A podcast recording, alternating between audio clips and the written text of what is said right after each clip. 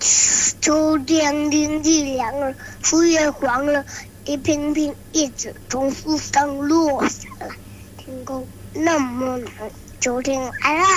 哇哦，谢谢谢谢三岁的小宝宝告诉我们秋天来了。他是谁呢？他是三岁半的广东的黄月。谢谢你来到小月阿姨的听友小舞台，来告诉我们这个时节有一些什么样的变化。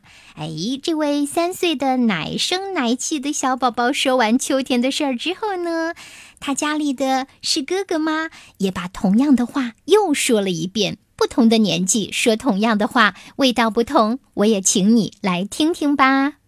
天气凉了，树叶黄了，一片片叶子。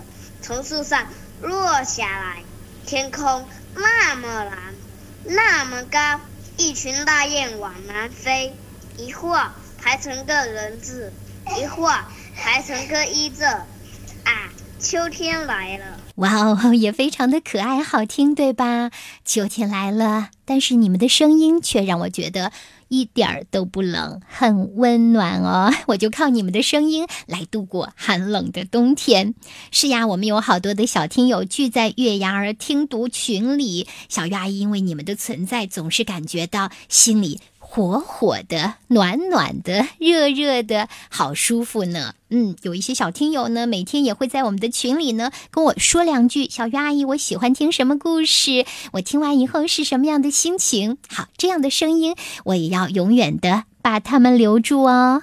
请大家仔细的听听看，是你家宝贝的声音吗？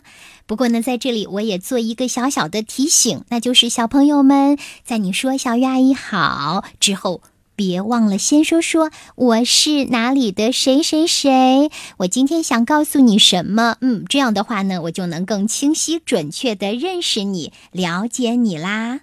小鱼阿姨，我听你的故事很长时间了。小鱼阿姨，晚上好。小月阿姨。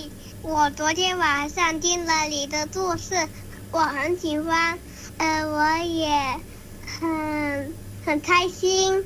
小月阿姨，我非常喜欢你讲的故事，我每天晚上都听。我特别喜欢你的聚宝盆故事，谢谢你。